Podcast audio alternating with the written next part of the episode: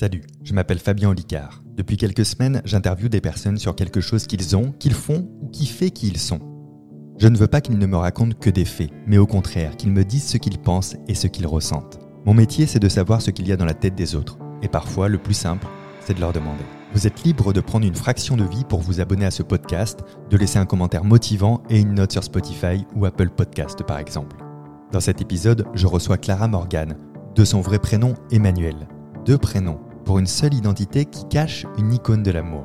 Mais quand, depuis 20 ans, les gens ont tendance à te résumer pour ton passage éclair dans l'industrie du X, on en pense quoi dans sa tête? La première question rentre dans le vif du sujet.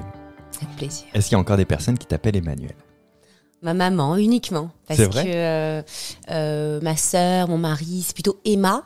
Ouais. Euh, pas Clara quand même, Ouais. mais euh, ouais, je navigue entre Emma et Clara sans faire de dédoublement de la personnalité, parce que je crois avoir tout intégré euh, en, Oui, une seule lettre. Mais euh, oui, Emmanuel, non, c'est rare quand même. hein. Je crois que c'est quand ma mère est en colère. Ah oui. ouais. Quand on donne le prénom, le nom de famille, la particule. Ouais.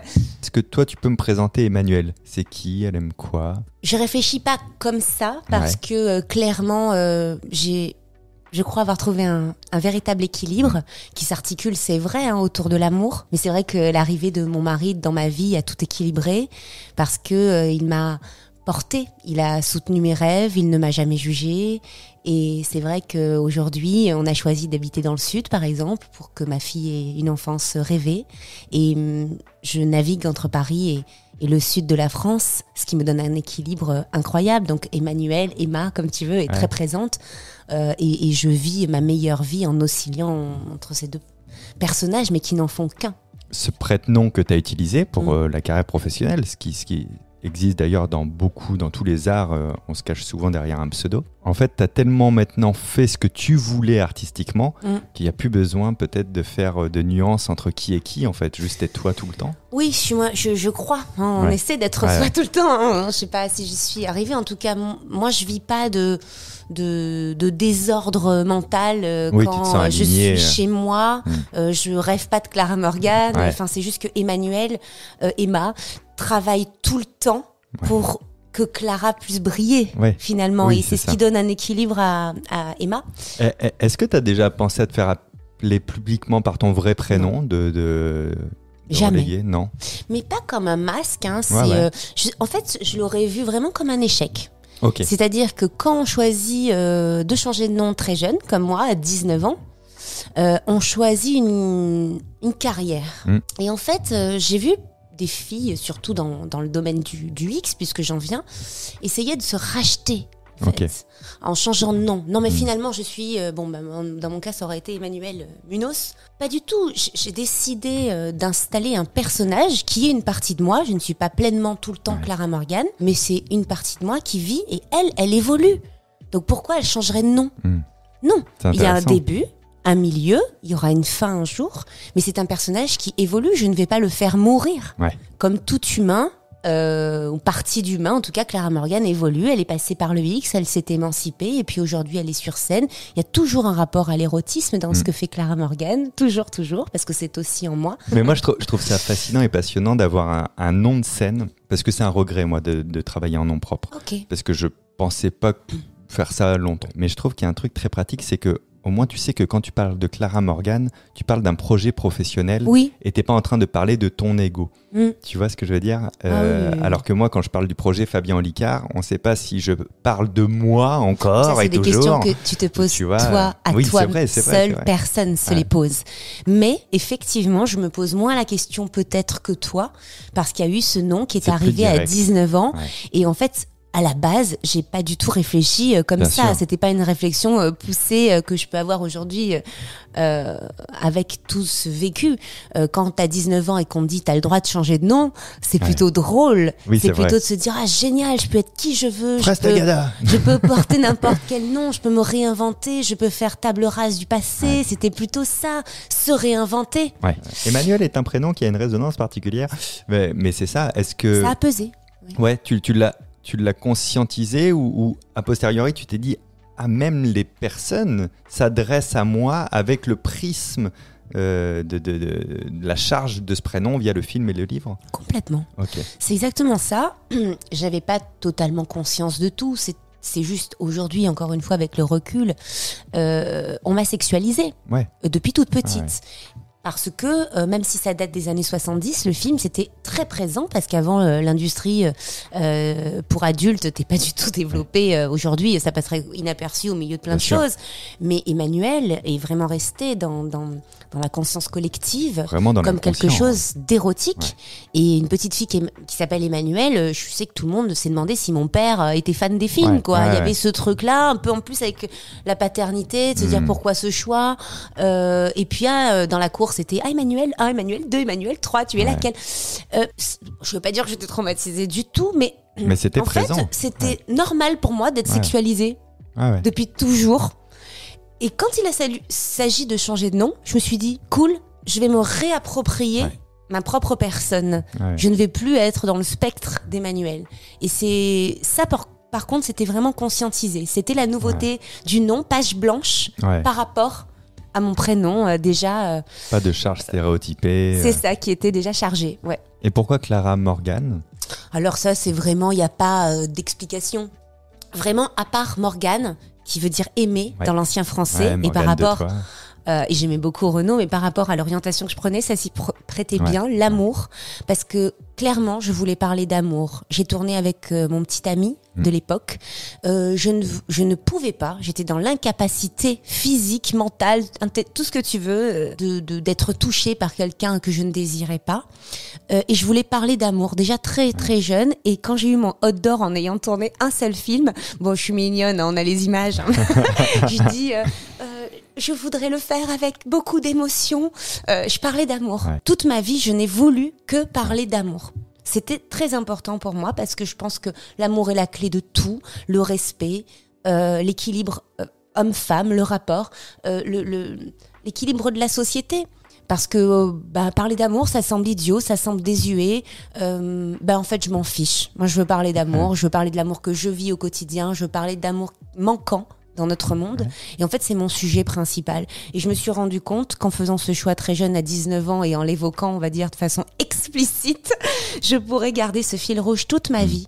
Parce que j'ai écrit des livres sur l'amour, parce que j'ai sorti de la lingerie, parce que j'ai sorti une, une marque de lingerie, de, de, de toys même, en rapport avec l'amour et la sexualité.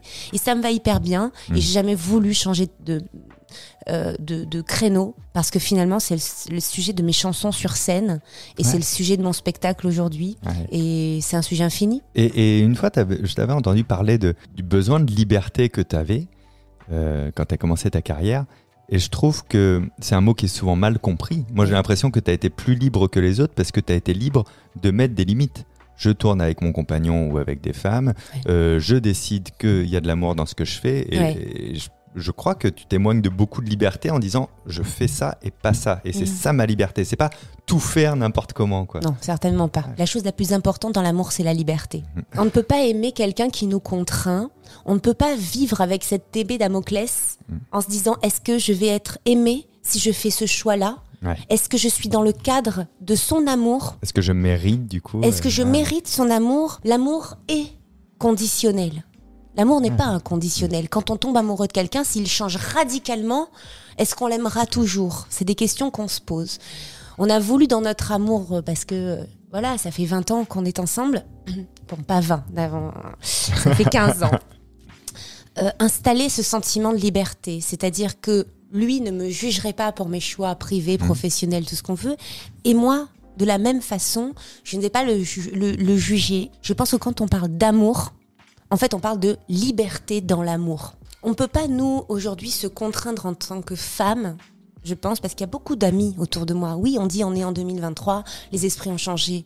Mais c'est-à-dire que tant, quand on aime, si on aime quelqu'un qui nous contraint, eh bien, on n'est pas vraiment aimé.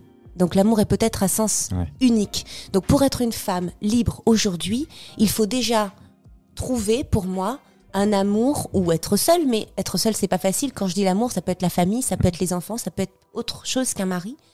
Il faut trouver cet équilibre de liberté. Souvent, quand on a fait des vidéos ensemble, on, on sent quelque chose que tu dois connaître dans ta vie. euh, de te résumer à une activité qui a duré quoi? Deux ans, il y a 20 ans? Même pas, un, un je crois. Un an et demi Un an, Un an et il y a demi. 20 ans. Tu vois, mes chiffres sont pas bons, mais Non. tu vois l'idée C'est pas grave, j'ai- Et intégré ouais, ça. C'est ça. Moi, je pense que ça m'énerve plus que toi quand je le vis. Les gens euh, qui m'aiment, alors merci, du coup, Ouais. c'est une petite déclaration, ça me touche. Euh, ça les énerve. Ça a arrêté de m'énerver. Mais tu peux pas vivre avec un énervement constant. euh. Oui, Je suis là grâce à mes débuts. oui. Et j'ai eu la force et l'énergie de tirer le fil pour, si tu veux, me réaliser pleinement en tant que femme et artiste par rapport à cet épiphénomène Ouais. dont on me parle et auquel on fait référence. Mais ça me va super bien parce que je serais pas là. Ouais. Je pourrais pas euh, me réaliser et si je, je le vivais mal, déjà ma famille le vivrait mal Mm. et j'ai pas envie. Euh, et en plus, je serais pas force de proposition Mm. aujourd'hui dans mes spectacles parce que j'aurais envie sûr. de qu'on m'estime, qu'on me prenne au Oui, sérieux. c'est ça. alors Tu, que je tu voudrais démontrer quelque chose, du coup. Je m'en ouais. fous de tout ça. Je veux avoir le spectacle de mes rêves avec la sexualité euh, dont j'ai envie, Ouais. avec le, le pouvoir érotique euh, le plus puissant du monde avec Mm. mes filles qui sont comme moi, qui, qui ont. En fait, pour moi, la sexualité, euh, euh, l'aura de ça, c'est une force. Ouais. Ça a arrêté de m'énerver parce que, en fait, je suis libre de faire ce que je veux aujourd'hui. Oui. Si on me disait non, tu ne peux Ouais. pas, parce qu'il y a eu ça, alors bon, on m'enferme des portes, il n'y a pas de souci là-dessus, mais je rentre par la fenêtre. Ouais. Et tant qu'il y a des fenêtres, bah, ça m'énerve pas. Cette petite partie euh, que toi, tu as vécue, c'est un peu Internet avant l'heure. C'est-à-dire qu'on dit Mhm. que avec Internet, aujourd'hui, tu as dit un truc il y a 7 ans euh, qui n'a rien à voir avec le sujet d'un Mhm. débat et on te le ressort. Oui, mais il y a 7 ans, tu as dit ça. Et tu as beau dire, oui, ben, j'ai changé d'avis depuis. On fait, non, tu l'avais mis, en tout Mhm. cas, Ouais, sur euh, ouais, Facebook ouais, ou. Twitter. Et ben, tu as, une activité durant un an et on va surtout pas regarder ailleurs, on va le résumer. Je, je trouvais ça. Euh, Heureusement, j'ai des gens qui regardent euh, maintenant ce que je Ouais. fais aussi, parce que sinon, je pourrais pas. Mais d'ailleurs, avoir la vie que j'ai, mais- assez rapidement, du coup, ta carrière, elle est, elle est hyper intéressante parce que tu as présenté après le journal. on va dire. Ouais, tu as présenté le journal du Hard après, donc ça, fait, ça c'est faisait ça. un pont de connexion. En fait, c'est ça qui a fait ma Ah, ouais. notoriété. Parce qu'on l'oublie, mais pour moi, euh, en c'est évident. Ouais. Ça a duré 7 ans, c'était 2 millions et demi de téléspectateurs euh, par mois. Ouais. Et euh, en réalité, j'ai donné rendez-vous euh, bah, beaucoup à des hommes, hein, Ouais, euh, soyons clairs. Durant ces, ces 7 ans, il paraît que les... C'était le rendez-vous en prison, ils avaient le droit de regarder Ouais, un truc. le premier samedi du mois. C'était le parloir ça. avec Clara. Ah ouais, ouais. mais en fait, évidemment, quand tu fais ce genre de truc, tu t'attends pas à la portée que ça peut avoir. C'était la décompression de, de plein de gens en Mm. se disant c'est ça va, je suis quelqu'un de normal, je peux regarder ça à la télé. Ouais. Euh, le journal du Hard, ça a décomplexé plein de gens. Ouais. Et moi, j'étais hyper fière d'avoir. Parce que, bon, bah, tout à coup, on me donnait quand même un rôle important. C'est que je regardais euh, ce qui se passait euh, de haut. Et, bah, en fait, c'est là que j'ai eu ma notoriété. Et je pense que mes films ont, ont- ont- ont plus marché après et pendant le journal du Hard Ouais, ouais. que vraiment quand ils sont sortis. Ouais. Et après, tu as présenté 7, 8 euh, Et autres émissions qui et des choses qui n'avaient rien à voilà, voir. J'ai ouais. présenté dans la tête du tueur sur Discovery Channel, si Ouais. tu C'était drôle. Mais en fait, oui, mais les gens savent pas, mais quand tu sais présenter l'émission, tu sais tout présenter. C'est ça. Mais euh, les gens aiment bien te cantonner. J'ai eu de la chance parce qu'on m'a proposé des projets qui, qui, qui ont montré que j'avais pas qu'un seul vocabulaire, Ouais, qu'un seul champ lexical, si tu veux. Ouais. Je, je reviens un tout petit peu euh, à tes 17 ans. Tu vois un reportage sur le Cap d'Agde? C'est ça, hein, je dis pas de bêtises. Ça. ça a changé ma vie, apparemment. Du coup, ça évoque quoi chez toi? Tu te dis on y va Qu'est-ce qui se passe? En fait, j'étais en manque de liberté. Parce que mes parents, même s'ils étaient pleins plein de bonnes intentions, euh, n'ont pas agi comme je l'aurais souhaité. Et en même temps, je pense que je leur dois toute ma carrière à cause de ça. Ça crée un, un, un électrochoc chez moi d'urgence, de liberté. En fait, j'ai analysé que ma mère, à un certain stade, n'était plus protectrice pour moi, Mhm. mais pour me garder. Quand ça, je l'ai intégré, j'ai voulu me venger. Je suis devenue violente. Ouais. Je dis violente parce que oui, il y avait beaucoup de violence en moi. Je fais partie de ces, de ces adolescents incontrôlables qui envoient des chaises à travers la Ah, pièce. Parce que la liber- le manque de liberté peut créer ça. Va t'exploser les murs euh, au Et sens c'est là, figuré. Quoi. cette rage que j'ai gardée toute ma vie et que j'ai encore, ça a été le moteur pour dire, ok, mais en fait, ma vie, elle m'appartient. Hmm. Et, et- et- et croyez-moi, elle va vraiment m'appartenir. Parce que je vous aime, mais si vous m'aimez, Ouais. vous devez absolument me laisser contrôler ma vie. Et je suis rentrée en guerre. J'ai eu mal de faire mal à ma mère quand j'ai choisi euh, ce choix du X. Ouais. J'ai eu mal parce que euh, je suis d'origine espagnole, parce que mon grand-père m'a élevée et quand le voisin lui a dit, parce qu'on n'a jamais osé, ma mère non plus, bah, elle s'est pris une, une grande gifle Ouais. dans la tête en disant que bah, c'est ta faute, Ouais. c'est son père qui l'a mal éduqué. pour ouais. moi. Ça, tout ça, je l'ai mal vécu. Mais en réalité, je vivais mal pour eux. Et moi, j'étais hyper bien. Hmm. J'étais hyper bien parce que je me disais, bah oui, mais c'est dommage qu'ils le vivent comme ça parce qu'ils ne savent pas ce que je vais devenir. Et j'étais comme ça. Et en même temps, du coup, par rapport à leur, à leur souffrance, je me devais de réussir. Oui, c'est vrai. Ouais, je comprends. Et donc, ce Cap d'Agde, ça a été pour moi la porte. Ok. la porte parce que je me suis dit ah c'est marrant il y a des gens tout nus mais j'ai 17 ans mais quelle éducation j'ai eue par rapport à d'autres mais en fait le monde est vaste pas tout le monde pense comme ma oui, famille parce que pour, pour ceux qui nous écoutent et qui ne savent pas, on parle de, on parle de naturisme. ah oui oui Ouais. complètement à la base hein, c'était vraiment euh, euh, la liberté de se balader Ouais. nu alors évidemment ce n'est pas une liberté en soi mais j'ai vu là une façon différente de vivre par Ouais. rapport à tout ce que je connaissais Ouais. et je voulais euh, je voulais casser le mur quoi je voulais casser Ouais. le mur que ma mère ma famille avait dressé euh, autour de moi je l'ai Ah, et puis au sens littéral, parce que tu t'es dépouillé de tes vêtements. Donc, euh, c'est très littéral. je l'ai cassé comme ça, ce mur. Et à partir de là, j'ai rencontré des gens. J'ai rencontré des gens qui allaient au salon de l'érotisme à Paris. J'ai rencontré des gens qui menaient une vie merveilleuse, euh, enfin selon mes, Ouais. euh, mes yeux d'enfant, parce que 19 ans on l'est encore. J'ai vu des gens de l'âge de mes grands-parents se tenir en laisse. Ok. C'est-à-dire que c'était Walt Disney pour Ouais. les grands. Je me dis mais qu'est-ce que c'est que ce monde qu'on m'a caché? Et en fait j'avais juste envie de leur parler, de leur Ouais, de demander pourquoi ils s'étaient changés, pourquoi ils avaient besoin de ça dans leur vie, comment ils en étaient venus au naturel. Alors j'étais en mode journaliste. C'est très bizarre parce que moi je me suis jamais échangée, jamais. Oh, moi mon mec, je voulais pas qu'il aille ailleurs, j'avais pas du tout la la maturité euh, pour quoi que ce soit de ce genre-là. J'avais 19 ans, j'aimais mon mec, je voulais pas qu'il regarde d'autres filles. Enfin, on était, Mm. Ouais. j'étais pas du tout dans le truc d'échanger. Hein. Non, C'était une expérience sociale de mais pourquoi vous faites ça Ah non, mais C'est quoi j'étais en interview à Ouais. H24, mais alors lui, mais pourquoi il, il souffre pas? Parce que pour moi, la, la jalousie était un problème à cette époque. Aujourd'hui, je m'en suis complètement défaite parce que euh, ça ne sert à rien, je m'en rends compte. Mais quand on a 19 ans, on le, on le sait pas, on est jaloux et on peut pas faire autrement. Donc mes questions étaient sur la jalousie, sur mais pourquoi? Bah, C'était que des couples de 35-40 Bien ans. ouais. Et moi, j'avais 19 ans. Donc euh, ça a été la porte ouverte en fait sur le monde et j'ai eu envie de, de rejoindre ces copains que je m'étais fait au salon de Oui, ils prenaient l'érotisme le à temps de Paris. te répondre, ils prenaient Ah le oui. temps de t'expliquer. Ah oui, oui. Ouais, Et, c'est génial. ouais. Et ils m'ont tous dit, bah, tu viens pas au salon à Paris euh Et j'ai dit à Greg, mon petit ami de l'époque, et il m'a fait la surprise pour mon anniversaire, pour mes 20 ans. On, on a débarqué à Paris comme ça, par connaissance euh, de, de, de naturistes, euh, échangistes euh, qu'on avait rencontrés au Cap d'Agde. Ouais, c'est comme ça que ça a commencé. Et c'est ce qui fera après le pont vers l'envie de faire de- de- d'essayer du X. Bah, C'est-à-dire que quand on s'est pointé là-bas, on avait 19 ans, on était beau, euh, Ouais. faut dire la vérité, on était libérés, enfin on avait Ouais. envie de se libérer. Et et- et ils, nous, ils nous ont sauté dessus au sens propre. Marc Dorcel voulait nous signer, bah eux pour eux ils ont vu un petit couple euh, Oui. venir d'eux-mêmes euh, parce qu'après je me suis rendu compte que c'était pas si facile euh, de caster quoi. Ouais. Alors on m'a proposé euh, en premier euh, d'intégrer un petit théâtre qui est dans le salon de l'érotisme pour faire un striptease. Ok. Alors euh, j'étais un peu bon, j'étais quand même, je venais de mon, enfin j'étais encore en, en BTS Action Co. Ok. Ok. Donc si tu veux, euh, bah Oui, pour moi de le mettre en ah, parallèle. mais pour moi Ouais. c'était la semaine de vacances. Ouais, c'est ça. Euh, je crois que j'ai grillé l'école pour venir. Euh, Ouais. Ok, euh, avec avec des paillettes. euh, le côté glauque a jamais été euh, dans, dans mon univers, Mm. si tu veux. Et donc j'ai fait mes premiers striptease sur ce salon. Et Greg en fait a été embauché euh, au, au snack.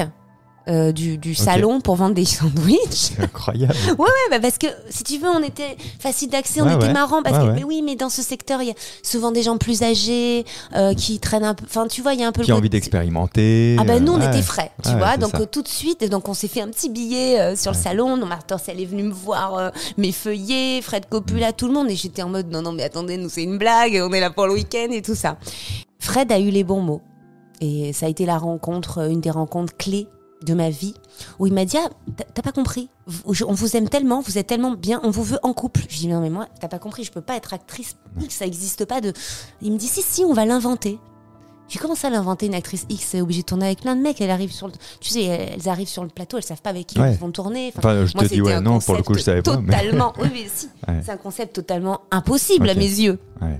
Il me dit non, non, mais on va inventer ça pour toi. Je sais pas. bon, écoute, je vais retourner en classe et puis on verra. Et j'avoue que quand je suis retournée dans ma classe de BTS Action Co, bah, le monde tournait autour de moi sans moi, quoi. Ouais, ouais. J'étais ailleurs. Euh, j'ai voulu euh, parler à une amie que j'avais à côté de moi euh, pour lui dire que j'avais découvert que j'étais bisexuelle depuis toujours, mais que c'est là-bas, dans ce contexte euh, du Cap d'Agde, depuis de Océan de Paris, j'avais euh, j'avais pas eu d'expérience, mais Ouais. je m'étais rendu compte. Ouais, en fait. de, de ton propre désir, ouais. Voilà. Et en fait, euh, elle a très très mal réagi. Euh, elle voulait plus me parler. euh, elle pensait que je la draguais. Alors que, alors vraiment, j'étais à des bornes de ça. Je voulais juste me confier. Et si tu veux ça, plus euh, le fait d'avoir la lumière parisienne, quelqu'un qui me propose de monter un concept totalement sur mes propres envies, j'ai eu confiance en lui. Il a eu les bons mots. Et tout a démarré parce que dans cette classe, ben, j'étais plus à ma place. Il y a une question à laquelle j'ai pas de réponse, c'est euh, qu'est-ce qui fait que tu arrêtes euh, ta carrière dans la vidéo X? J'en ai peu parlé.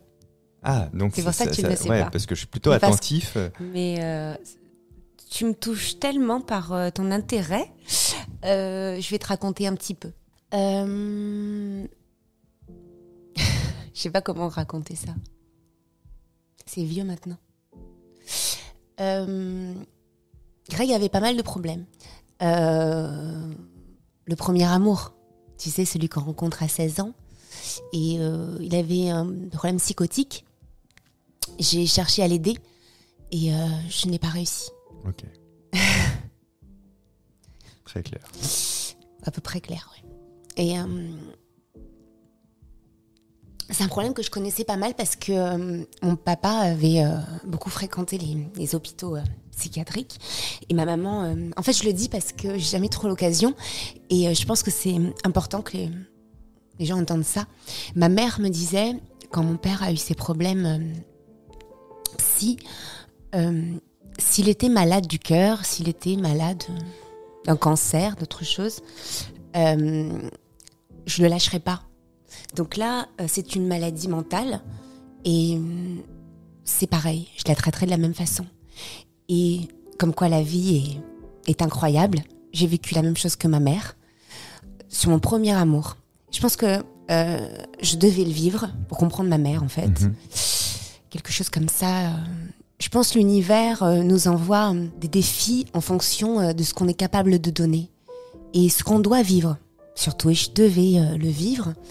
Et euh, j'ai souvent dit que Greg voulait continuer euh, sa carrière de X, alors que moi non, parce que j'en avais fait le tour, ce qui est vrai. Je l'ai laissé s'enfuir comme ça, parce que je ne pouvais plus gérer. Et il est mort à 34 ans parce que personne ne pouvait le sauver. Mm. C'est quelqu'un qui voulait euh, euh, brûler euh, le- la corde de la vie par les deux bouts. Et euh, moi, je, je- je n'avais qu'un seul côté, celui de la vie, que je voulais brûler aussi, mais j'avais toujours une conscience de mes limites, pas lui. Et moi, j'étais allée jusqu'à mes limites pour essayer de, de sauver ça, de le sauver lui, de sauver notre amour. Et euh, je me suis très, assez rapidement rendu compte que, que je ne pourrais pas, parce qu'on ne peut pas non plus euh, sauver quelqu'un qui n'a pas envie de l'être.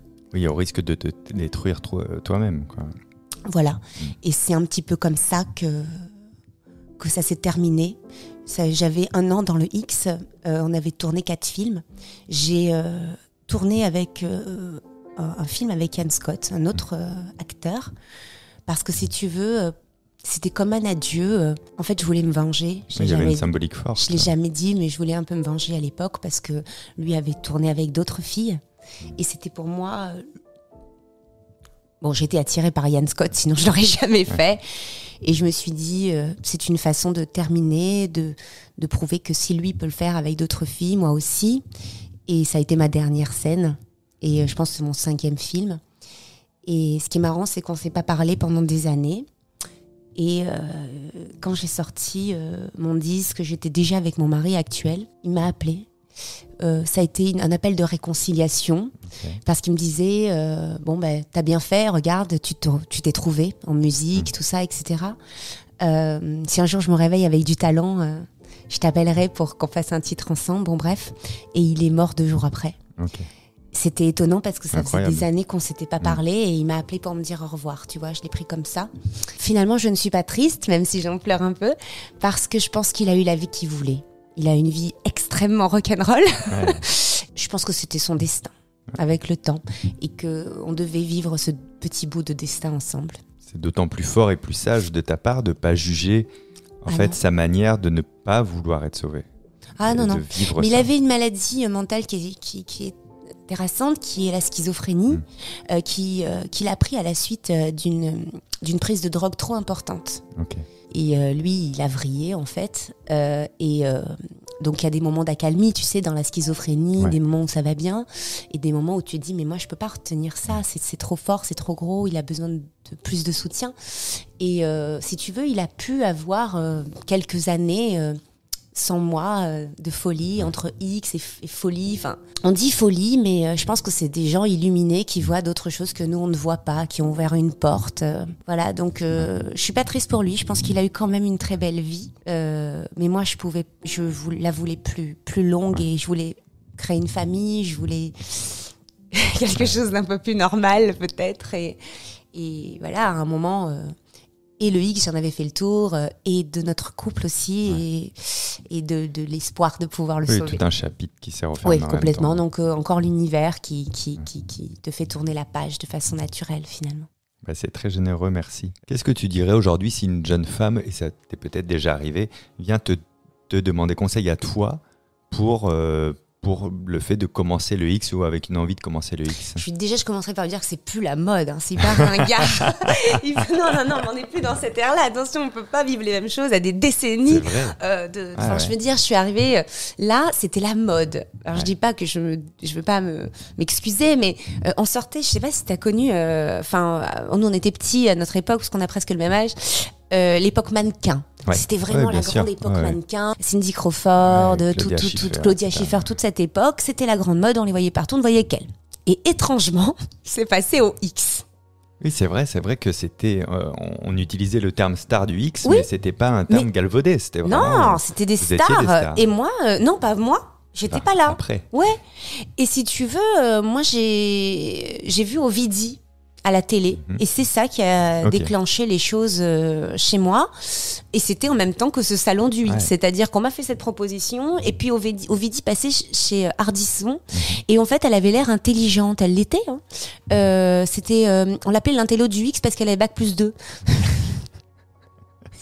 ça me faisait rire parce que moi aussi j'étais en bac plus 2 euh, j'étais ah, en mode je peux être euh, prise pour une intello non mais elle avait un discours euh, féministe intelligent euh, de, de femme qui n'est pas contrainte. J'avoue que ça a participé à mon à ma décision. Mm. et donc moi c'était mon chemin. Mais aujourd'hui c'est le chemin de qui? Ouais. je veux dire, c'est Ouais. qui fait du X, quoi? C'est c'est complètement désuet. Aujourd'hui, on a redonné le pouvoir aux femmes. Mhm. Ça s'appelle Mime, ça s'appelle OnlyFans, ça s'appelle des Oui, sites euh, qui donnent la possibilité aux femmes, euh, si elles ont envie de se dénuder, de pouvoir le faire directement euh, auprès de gens que ça intéresse. Et elles sont rémunérées directement, Mhm. sans euh, mec bizarre, euh, producteur, euh, agent, euh, enfin pseudo-agent, tous ces gens, ben en fait qui vont, euh, bah, c'est interdit, hein, ça s'appelle du proxénétisme.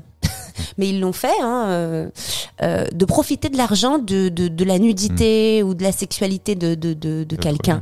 C'est interdit. Aujourd'hui, on a résolu le problème. Hein. Les femmes qui ont envie de se déshabiller, euh, d'être libres avec leur corps, et pourquoi pas de vendre euh, et leur et leur euh, physique par photo, par vidéo ou, ou directement, eh ben elles ont plus besoin d'hommes ou de personnes. Elles le font. Est-ce que ta question c'est Qu'est-ce que tu dirais à une femme qui a envie de se lancer dans le X? Parce que ça, je pense que cette question n'existe plus. Ah bah, ça répond à la question du coup. Ou- Ouais.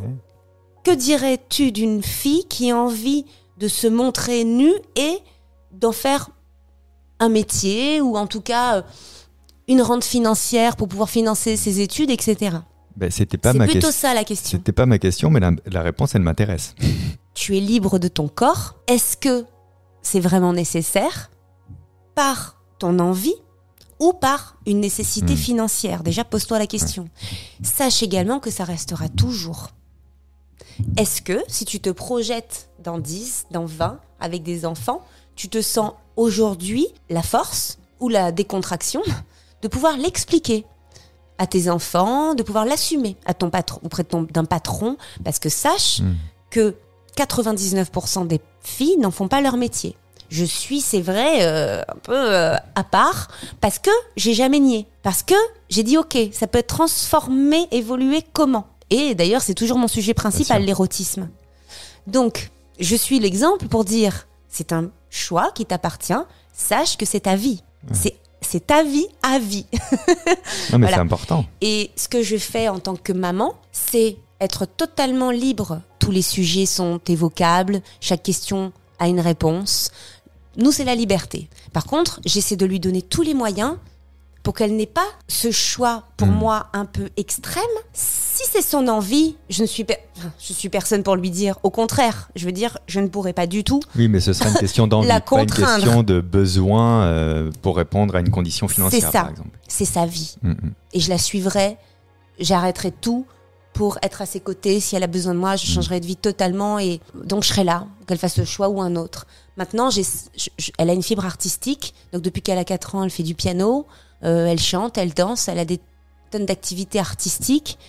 Euh, et je pense qu'on peut s'exprimer outre que par le corps uniquement quand on est une femme et même quand on est un homme.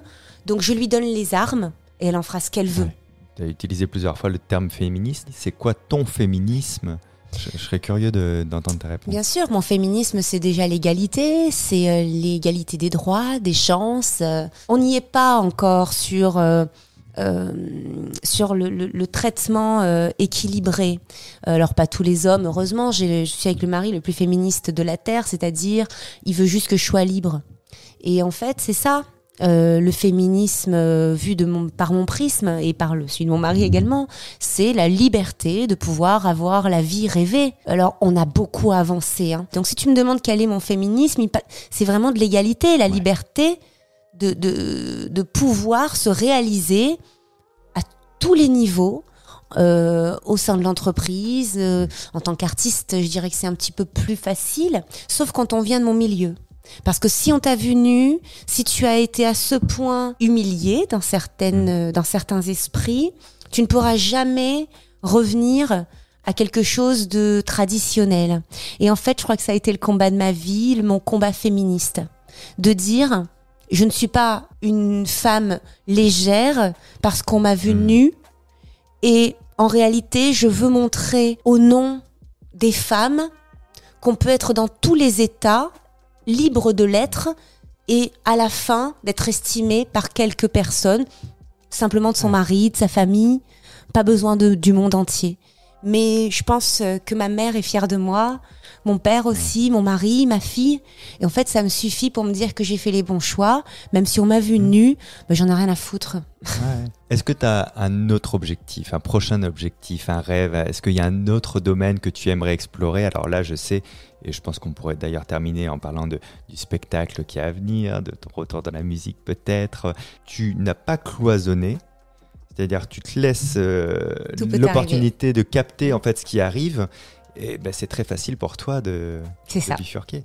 C'est ça, je me suis laissé ma propre liberté quand d'autres forcément ne me la laissaient pas forcément. Mais ce spectacle me ravit parce que il réunit euh, toutes mes passions, passion de, de la beauté, de, de l'esthétisme sur scène avec ses costumes, ses paillettes, ses strass, le monde du spectacle, la musique puisque je reviens à la musique grâce au spectacle vu que je chante la bande son de tout le spectacle pendant que les artistes incroyables. Alors, c'est un spectacle féministe. Hein.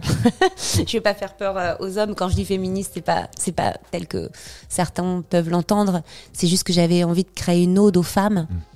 Euh, j'avais envie de les mettre en avant, en valeur. J'ai des femmes incroyables autour de moi, vice-championne de pôle, euh, hein. acrobate, effeuilleuse burlesque. J'avais envie de les mettre en avant. Donc, je chante, je performe aussi, mais je vais pas trop en dire j'ai fait six ans de cabaret pour pouvoir créer le spectacle qui finalement est celui de mes rêves. Mais c'est vrai qu'aujourd'hui, voilà, on passe à la Nouvelle Ève. C'est génial, Qui est quand même un, un théâtre mythique parisien qui dépend du Moulin Rouge, qui, qui d'ailleurs est à deux pas.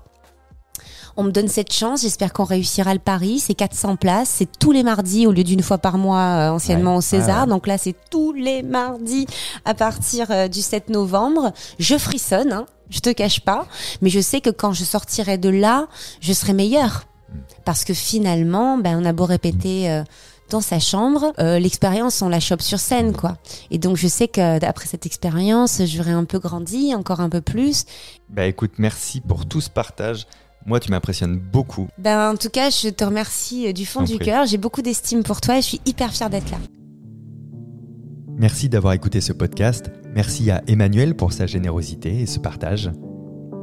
Si vous vous êtes abonné à ce podcast pour connaître les prochaines publications, je vous en remercie vivement. Hâte de voir les notes et les commentaires que vous laisserez. Je m'appelle toujours Fabien Licard. À très bientôt. Ciao.